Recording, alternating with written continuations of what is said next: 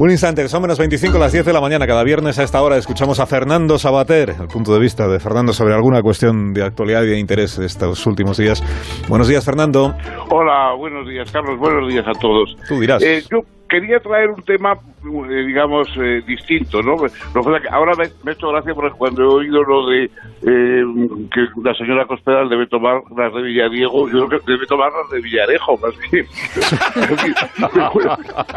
Pero bueno, no, no, no quería, no tenía nada pues que ver. Es muy bueno. No tenía nada que ver con eso lo que yo quiero decir. no, me quería referir al, a un manifiesto que han firmado eh, 200 intelectuales en el País Vasco con una propuesta federalista eh, para el País Vasco. Eh, entrando dentro del, del, tema de la reforma del estatuto, etcétera, que se está haciendo. Eh, bueno, no voy a hablar concretamente del manifiesto porque realmente no lo conozco más superficialmente por alusiones de la prensa, no, no, no he tenido ocasión de leerlo completo.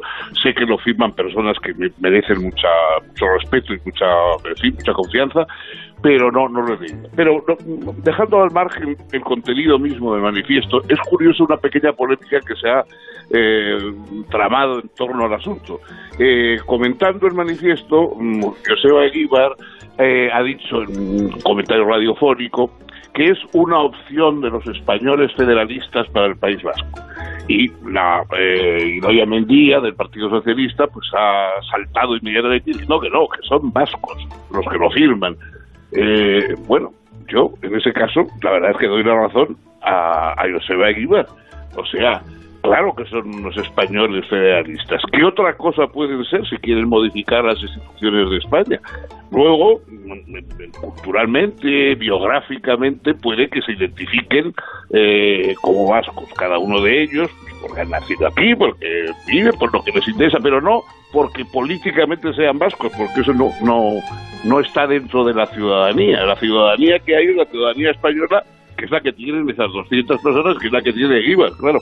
Entonces, el hecho de reconocerlo así, sin más, sin escandalizarse, de ningún modo, decir, pues sí, evidentemente son 200 españoles federalistas que pueden ellos personalmente, cada uno, identificarse como vascos o como lo que quieran, porque el mismo derecho tendría, si se identificaran para sevillanos, eh, como sevillanos, pues proponen una solución para una, un conflicto político que, que afecta a la ciudadanía dentro de España.